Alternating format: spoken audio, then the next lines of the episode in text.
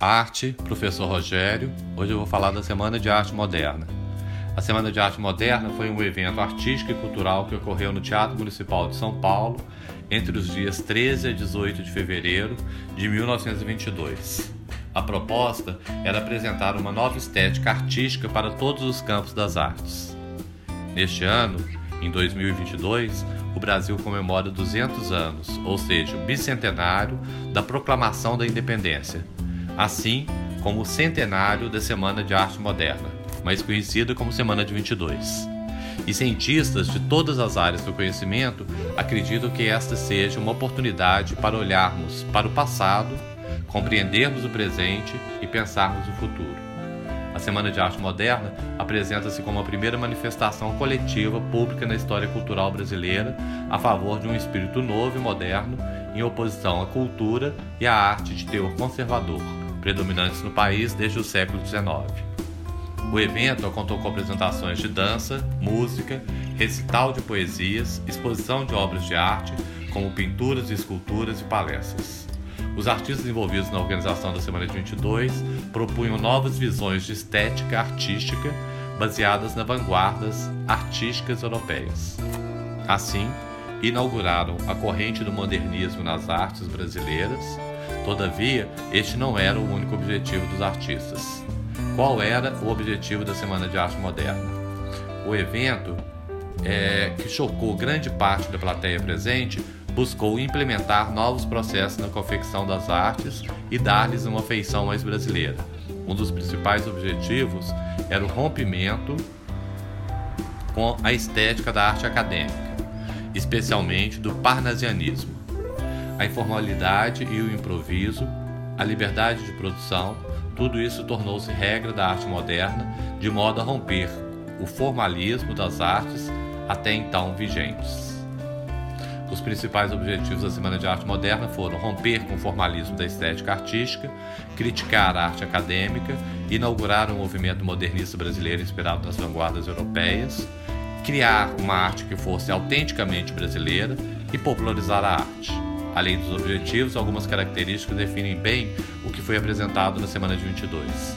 Principais características da Semana de Arte Moderna ausência de formalismo, ruptura com o academicismo e o tradicionalismo artístico, crítica ao modelo parnasiano, influência das vanguardas artísticas europeias, sobretudo destas futurismo, cubismo, dadaísmo, surrealismo e expressionismo, valorização da identidade e cultura brasileira, fusão das influências externas aos elementos artísticos brasileiros experimentações estéticas, utilização da linguagem coloquial e vulgar para aproximar-se da linguagem do povo, temáticas nacionalistas e cotidianas. A Semana de Arte Moderna e suas propostas inovadoras são frutos dos acontecimentos do seu tempo. Qual o contexto histórico e social da Semana de Arte Moderna? Ela ocorreu no ano de 1922, ocasião do centenário da independência do Brasil, este ano bicentenário. Essa festa motivou alguns dos artistas a repensarem a identidade nacional e a buscarem criar algo mais brasileiro. O Brasil, nesse período, passava por diversas mudanças políticas, econômicas e sociais. São elas: advento da industrialização, crescimento da urbanização, a imigração estrangeira, o clima do fim da Primeira Guerra Mundial. Todas essas transformações motivaram os artistas a buscarem uma nova imagem para o país que ele acompanhasse a modernização. Boa parte dos artistas precursores do modernismo, que pretendiam criar essa nova figura brasileira, tiveram sua formação em universidades europeias. É através desses círculos acadêmicos que eles se inspiraram nas vanguardas e buscam implementar seus princípios na arte brasileira. Apesar de procurarem criar uma arte autenticamente brasileira, a inspiração principal de suas ideias veio da Europa, assim como do parnasianismo.